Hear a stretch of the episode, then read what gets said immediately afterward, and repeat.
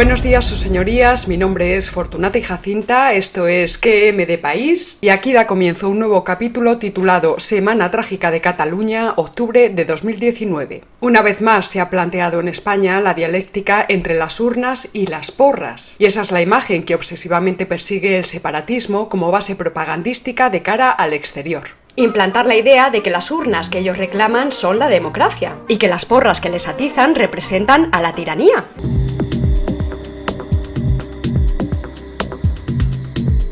El problema, sus señorías, es que la realidad es justo la contraria.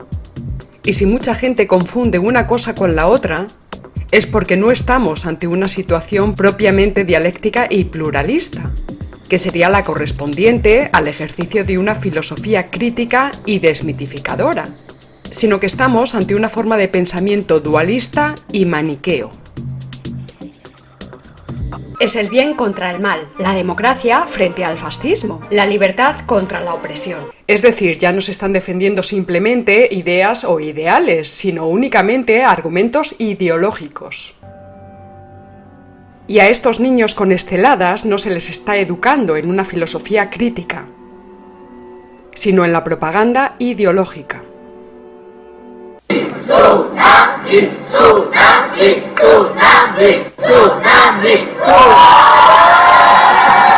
Todo esto se hace y se dice además desde la más completa indefinición, sin explicar lo que es el Estado, ni la nación política, ni el principio de soberanía, ni la democracia, ni la libertad, ni el fascismo. Por supuesto, eso por supuesto, fascista es el enemigo siempre. Así que en este programa de hoy vamos a tratar de aportar algo de rigor en el uso del lenguaje, definiendo algunas cuestiones fundamentales y por supuesto tomando partido. Hay que recordar en primer lugar que el término ideología remite en su vertiente positiva a la concepción que un grupo social tiene de su lugar en el mundo y de sus intereses frente a los de otros grupos. En su vertiente negativa se trata de la concepción deformada de la realidad o falsa conciencia.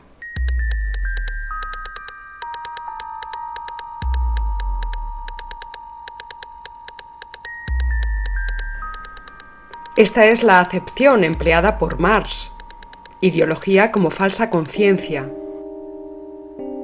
Y no olvidemos que ya Platón asignó a la filosofía la tarea fundamental de la crítica de las ideologías, la crítica a los sofistas, así como a los mitos oscurantistas y confusionarios.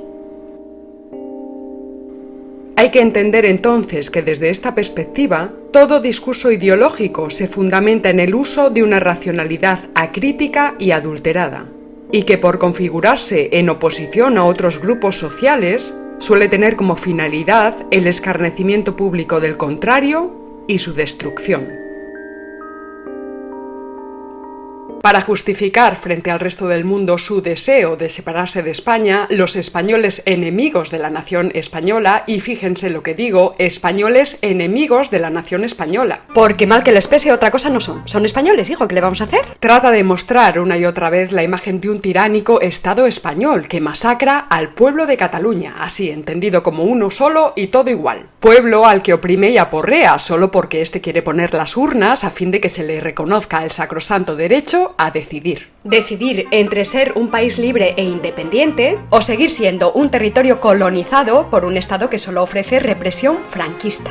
Salimos a movilizar Madre mía. en solidaridad con el pueblo catalán que está siendo víctima también de la represión franquista, víctima de un aparato del Estado que no nos quiere dejar decidir Madre mía. absolutamente nada. Este es el relato que los voceros del separatismo intentan internacionalizar. Este es el relato que el martes pasado voceaban desde la primera fila del Liceo de Barcelona, la zona noble del teatro, por así decirlo, en mitad de la ópera Turandot. Y este es el relato que muchos españoles atontados secundan desde las calles de distintas ciudades españolas. Sí, Claro que muchos otros no ocultan ni lo pretenden lo que realmente se esconde detrás de estos movimientos.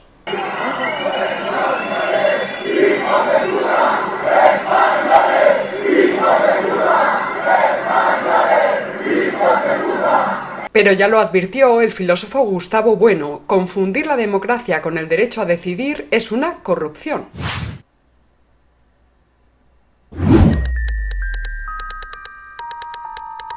También el filósofo Pedro Insua ha insistido recientemente en que a pesar de las apariencias, es en la porra en donde está la democracia y no en la urna, en esta urna que separa y divide a los españoles. Y continúa. La urna es representativa de la sedición separatista, esto es, de la usurpación del derecho de todos los ciudadanos españoles, incluyendo naturalmente a los catalanes, a decidir sobre su futuro, el derecho a decidir del que habla el catalanismo es en realidad el arbitrio de excluir. Porque claro, ¿saben los españoles que se solidarizan con el separatismo que lo que está en juego ahora mismo es la existencia misma de la nación política? ¿Lo saben o no lo saben? ¿Saben qué es la nación política? ¿Saben que esto es un problema de España y no de Cataluña? Un problema de los españoles. Si ustedes echan un vistazo a Twitter estos días se darán cuenta de que la mayor parte de los simpatizantes del separatismo navegan en la más pura indefinición. Por eso solo saben explicar la idea de nación recurriendo a la metafísica, por ejemplo, el espíritu del pueblo catalán, pueblo con mayúscula y entendido siempre solo uno y todo igual. O también a explicaciones subjetivistas del tipo yo me siento catalán pero no me siento español o es que él tiene derecho a no sentirse español porque se siente catalán. Por supuesto, no hablaremos ya de diferenciar entre nación biológica, étnica, histórica o política, todo es lo mismo, todo lo mismo. Y tampoco saben que la nación política, esto es la nación en sentido político, es un hallazgo de la izquierda. Patriota y revolucionaria en Francia, izquierda jacobina, guillotina patriota y no revolucionaria en España, izquierda liberal.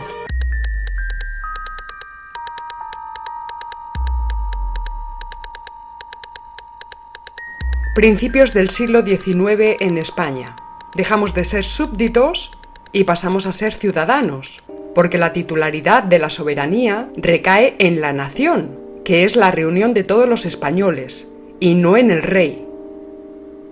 Y esto no es así porque esté escrito en una constitución, sino a consecuencia de un proceso histórico muy largo y complejo. Artículo tercero. La soberanía reside esencialmente en la nación y por lo mismo pertenece a esta exclusivamente el derecho de establecer sus leyes fundamentales esta igualdad isonómica de todos los españoles ante la ley sería el principio que se desbarataría instantáneamente en el momento en el que el Estado permitiera un referéndum autonómico en Cataluña, así de simple. Y precisamente porque la soberanía recae en la nación y no en el rey, o en una familia particular, o en un grupo concreto de ciudadanos, el filósofo Daniel López explicó hace ya algo más de un año lo siguiente que la parte decida por el todo es una forma de particularismo, todo lo contrario de lo que significa el socialismo en sentido genérico, que comprende a la totalidad, en este caso a la nación española. Luego, un referéndum legal y pactado no es una solución democrática. Y continúa. Si se le concede a una parte, Cataluña, la posibilidad de elegir sobre el futuro del todo, nación española, ya no estaríamos ante un derecho, sino ante un privilegio. Eso no sería derecho a decidir, sino privilegio de decidir. Porque lo que muchos no terminan de entender es que Cataluña es tan mía como de los catalanes, igual que Extremadura es tan de los extremeños como de los murcianos. Y por cierto, llegado el caso, a mí me gustaría saber quién sería el guapo que determinaría quiénes pueden votar en esas urnas y quiénes no. ¿Los nativos o los empadronados en Cataluña? ¿Los nacidos en Cataluña aunque lleven 20 años viviendo en Australia? ¿Los residentes en Cataluña aunque sean chinos de la China? En tal caso, ¿tendría más derecho un chino de la China que un español de España a decidir lo que es España? Ay, ay, ay, ay. Todos los que se sientan catalanes aunque sean de Albacete, como le pasa a esta señora de Albacete. Yo soy total. ¿De dónde eres? De Albacete. A mí siempre me atrajo mucho Rusia, podría decir incluso que me siento muy de Rusia, así que voy a pedirle a Putin que me conceda la nacionalidad. Y exijo mi derecho a ser rusa y a tener un pasaporte ruso y a vivir en Rusia. Está comunicando y sobre todo yo quiero que me dejen votar en Rusia. Voy a volver a intentar hablar con Putin. Toda causa irracional es producto de la fantasía de unos seres imprudentemente fanatizados y subnormalizados. Y hay que decirlo así de crudo. Y el separatismo es un irracionalismo, porque entre otras cosas apela a los sentimientos, recurriendo a ellos porque implícitamente reconocen que no hay razones, sino emociones.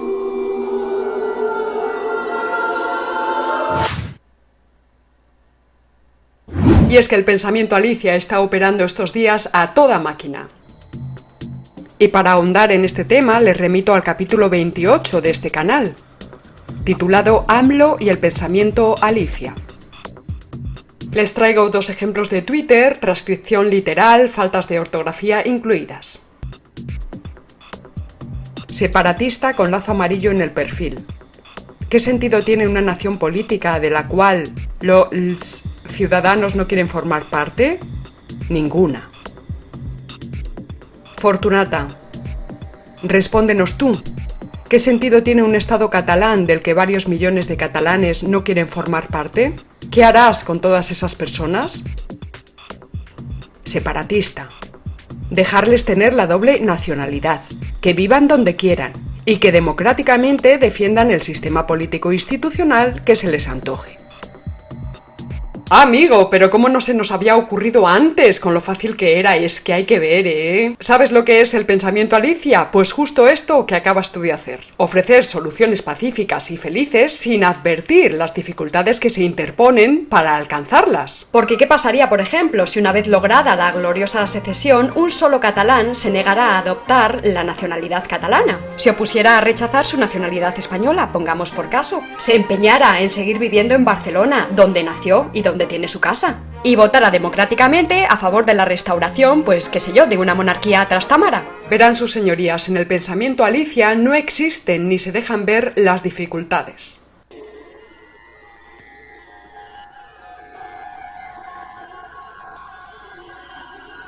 El personaje de Lewis Carroll representaba para el filósofo Gustavo Bueno el prototipo de la chica bobalicona, ingenua y bien intencionada que dice las cosas sin reflexionar. Alicia en el País de las Maravillas simplemente atraviesa el espejo porque el espejo es blando y atravesarlo no requiere esfuerzo alguno. Es una forma de conciencia simplista que pretende organizar el mundo en virtud de ciertos ideales siempre confortables, amables, pacíficos, encubriendo la realidad en lugar de analizarla.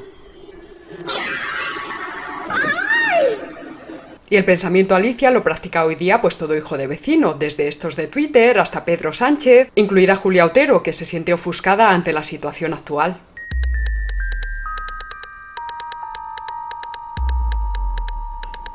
O el mismísimo diputado de Esquerra Republicana de Cataluña, Gabriel Rufián, quien durante esta semana trágica no opuso las porras a las urnas, sino a las barricadas, pidiendo en Twitter el abandono de la violencia para construir una barrera humana de la sociedad civil. A consecuencia de este tuit, Rufián fue abucheado por los propios separatistas, quienes no han dudado en catalogarlo como botifler, esto es, como traidor a la causa, a la causa separatista.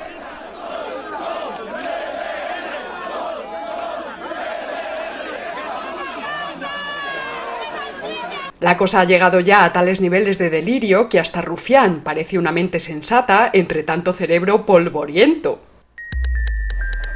Y ha llegado a decir que también hay fascistas con esteladas. Pedro Sánchez, nuestro presidente del desgobierno, ha hecho un llamamiento a la moderación, esto es, a no hacer nada. O todavía peor, a dejar hacer a los separatistas, como si fuese Mariano Rajoy, pero sin ser Mariano Rajoy, sino Pedro Sánchez, que es peor. ¡Ay madre! ¡Ay madre! No obstante, Sánchez sigue la tradición de los inquilinos monclovitas. Y Turrión y los podemíticos, pues como siempre, a darle la razón a los separatistas cuando se manifiestan y si no, pues a callar como, como, como cobardes. Es que estos ven a un batasuno o a un cuperoce de tarra y se licúan, oye. Y si no, pues es que luego no pueden dormir, pobrecitos. Si Barcelona tenía ya mala imagen debido al alto nivel de delincuencia, visto lo visto en esta semana trágica, le va a costar remontar.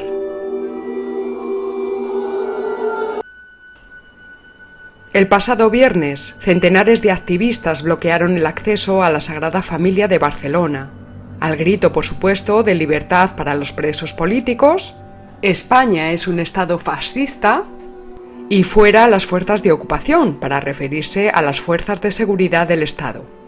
La situación provocó que cientos de turistas y de trabajadores quedaran encerrados dentro del recinto durante varias horas.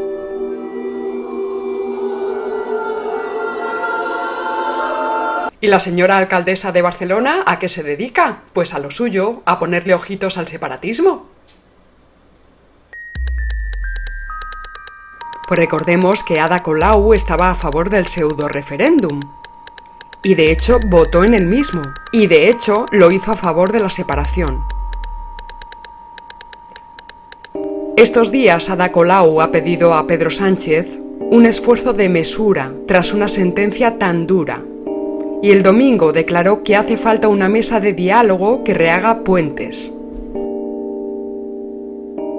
Y llamó al orden a Pedro Sánchez para que le cogiera el teléfono a Torra. Y a Torra le dijo que muy mal por lo de la vía unilateral, que muy mal, muy mal. Y Torra dijo Kings Cuyons o algo así, vamos, no sé. Y me parece que Rivera le ha dicho a Sánchez que le coja el teléfono a Torra, o, o que no se lo coja, pero que corte con él ya, que rompa peras ya. Y Torra ha dicho Kings Cuyons. Y es que Joaquín Torra, el líder de la posconvergencia y también de la divergencia con todo lo que suponga un mínimo de razón de Estado español, pues le ha escrito una carta a Pedro Sánchez en tono amenazante y chulesco, como si se dirigiera a una bestia con forma humana. Lo pillan, lo pillan.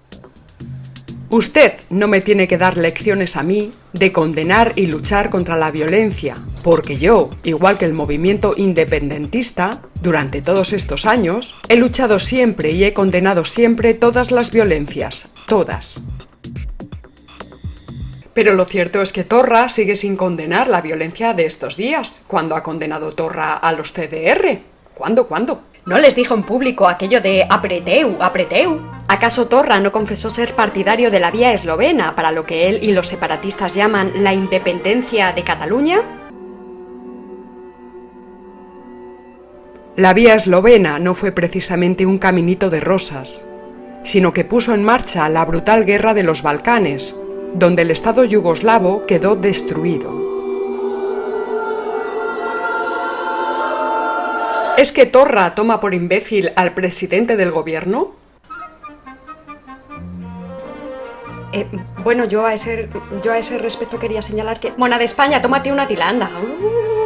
Torra ha llegado a decir literalmente que llegaremos tan lejos como el pueblo de Cataluña quiera llegar. El pueblo de Cataluña. El pueblo de Cataluña. Y por pueblo de Cataluña, este individuo entiende a los cedetarras y tsunamitarras que estos días han incendiado las ciudades en Cataluña. Porque esto es lo que tienen los nacionalismos fraccionarios, que toman a la parte por el todo, olvidándose de los millones de catalanes que luchan contra el separatismo desde hace décadas. Habría que advertir a estos que obedecen a Torra, no vaya a ser que luego se disgusten, que todo lo lejos que podrán llegar será a la cárcel, si es que en España aún queda un poco de justicia, de razón de Estado y un mínimo de patriotismo. Ahora bien, los que se llevan la palma de la tontería porque ya hay que estar despistados son los españoles que se manifiestan en Madrid a favor del separatismo catalán. Como si los buenos sentimientos fueran a arreglar algo, un problema político tan grave.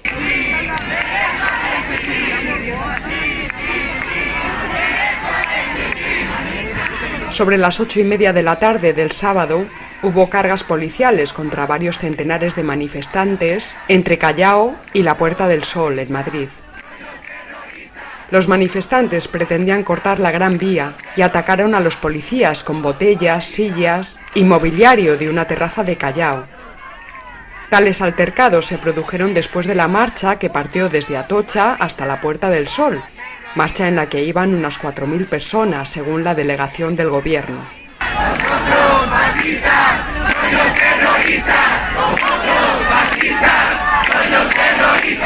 La marcha fue organizada por 20 agrupaciones izquierdistas, izquierdistas de esa izquierda indefinida, tan molona, que hoy día se lleva tanto y que a los tontos les gusta tanto.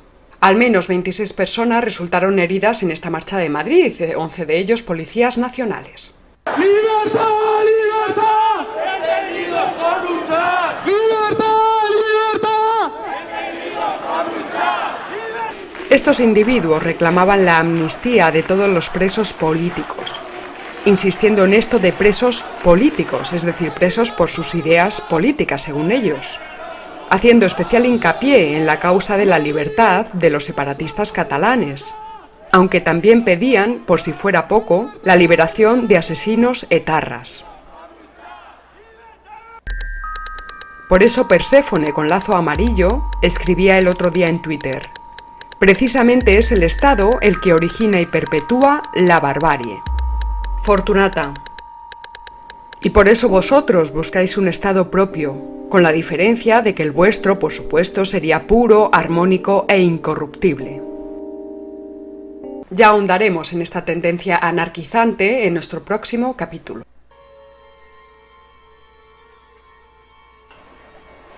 Pero bueno, para muestra un botón.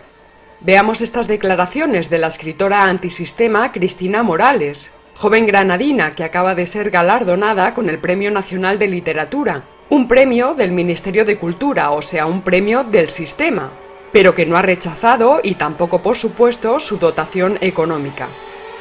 Y así dice, es una alegría ver el centro de Barcelona, las vías comerciales tomadas por la explotación turística y capitalista de las que estamos desposeídas quienes vivimos aquí. Es una alegría que haya fuego en vez de tiendas y cafeterías abiertas. Y continúa. La violencia es la de la policía, lo único que se puede esperar de la policía. Es un cuerpo violento, ante el que solo cabe el sometimiento o la autodefensa.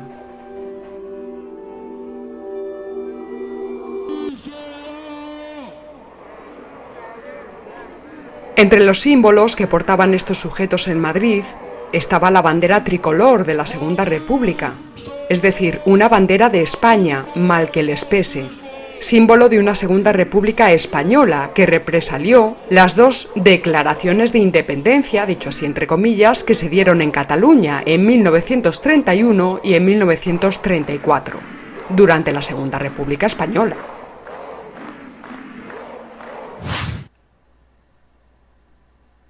La coyuntura nacional e internacional exige la fortaleza de la nación española. Esto es, España requiere un Estado fuerte y atento a lo que nos jugamos en el concurso siempre polémico de la dialéctica de Estados. El Estado no es una ONG, ni las Fuerzas Armadas son monitores de campamento chupiguays.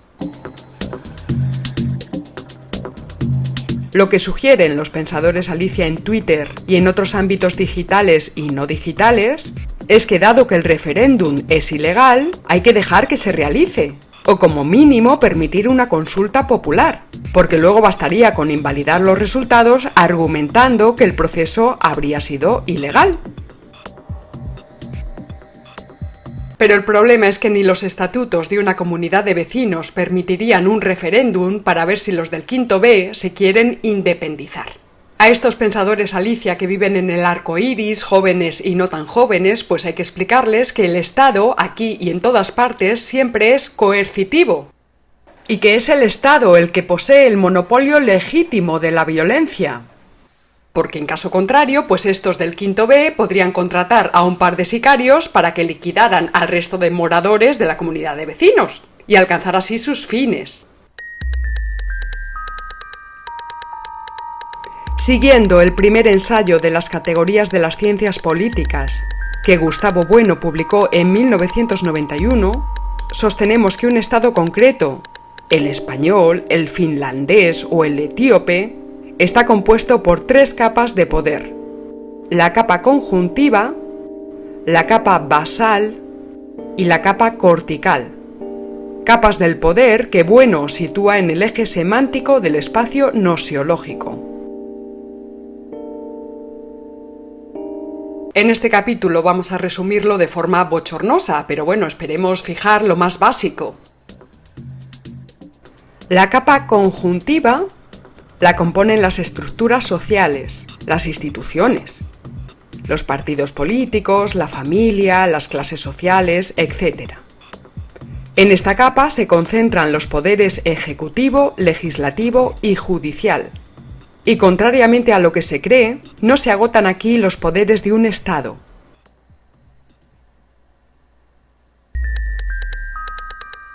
En la capa basal situamos los planes y programas de la sociedad política, de ahí que sea objeto o campo de la economía política. Los contenidos basales son, por un lado, los componentes impersonales de un determinado estado, las tierras de cultivo, los recursos minerales, pesqueros, las centrales eléctricas, los hornos de fundición, edificios, monumentos, el entorno natural, etc. La capa basal incluye, por otro lado, a la población de dicho estado. Los poderes de la capa basal son el poder gestor, el poder planificador y el poder redistribuidor. Y por último, en la capa cortical, tenemos a las Fuerzas Armadas encargadas de vigilar las fronteras de un determinado Estado. Y sin esto, sencillamente, no se sostendría la soberanía de este Estado frente a otros Estados. Porque, queridos seres de luz que vivís en el arco iris, los otros Estados no son hermanitas de la caridad, sino que están en competencia dialéctica unos con otros, alimentándose de la fragilidad de los Estados débiles y aguantando el freno que le ponen los Estados más fuertes que ellos. La capa cortical es la capa inmersa en la dialéctica de estados, y sus poderes son el poder militar, el poder diplomático y el poder federativo. Pese a que muchos de los lodos que nos anegan hoy día se incubaron en los polvos del tardofranquismo, lo cierto es que durante todos estos años de partitocracia coronada, pues hemos estado perdiendo fuerzas y por ende perdiendo soberanía a causa del fundamentalismo democrático, el pensamiento alicia y el separatismo. Y por si fuera poco, gracias al limbo diplomático de la Alianza de las Civilizaciones, que decía Zapatero, y a la idea de la Europa sublime, que cuando piensa en Europa solo ve a los países del norte de Europa, partidos como el PSOE ya se declaran abiertamente defensores de la cesión de soberanía nacional. Diverso, y en una Europa federal quiere decir que hemos cedido soberanía a Europa para empezar a tener más políticas comunes. Políticas no solo monetarias y económicas, sino fiscales, sociales, de derechos, de libertades, porque creo que el futuro tiene que ir por ahí por la globalización, también de las políticas que necesitan los ciudadanos. ¡Tócate los pies! Como para no ser complacientes los del PSOE con esto del separatismo.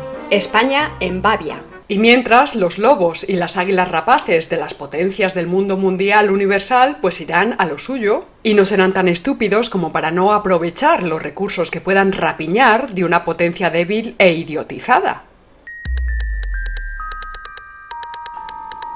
Cataluña por sí sola no pintaría absolutamente nada en el panorama internacional, porque en caso de que se separara de España, no sería un Estado soberano e independiente, sino una administración al servicio de conglomerados multinacionales.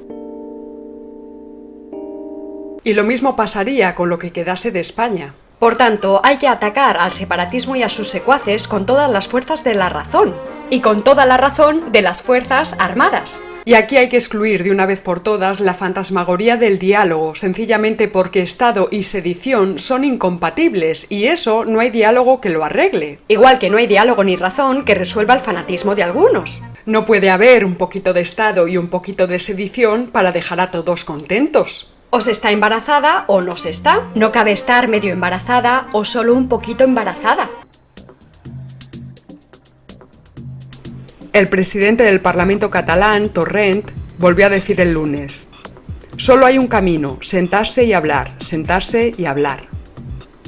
Y no en balde lo repiten como papagayos.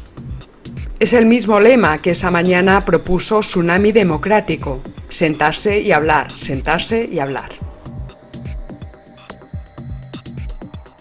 Si a estas alturas los españoles todavía no nos hemos enterado de que el separatismo jamás se conformará con un poquito de separatismo, pues es que estamos para el arrastre. En resumen, el Estado nos dará vida geopolítica. Mientras que la sedición, en fin, la sedición para los españoles significará la ley de la selva. Algo así como que cada palo aguante su vela y sálvese quien pueda. Para otros estados, en cambio, la balcanización de España pues será todo un banquete, un banquete de rechupete.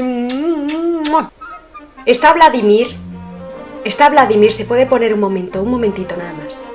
En fin, habrá que seguir dando la batalla. De momento nos despedimos, agradecemos su apoyo a todos nuestros mecenas y no olviden darle a la campanita. Nos vemos en el próximo capítulo y recuerda, si no conoces al enemigo ni a ti mismo, perderás cada batalla. Hasta luego.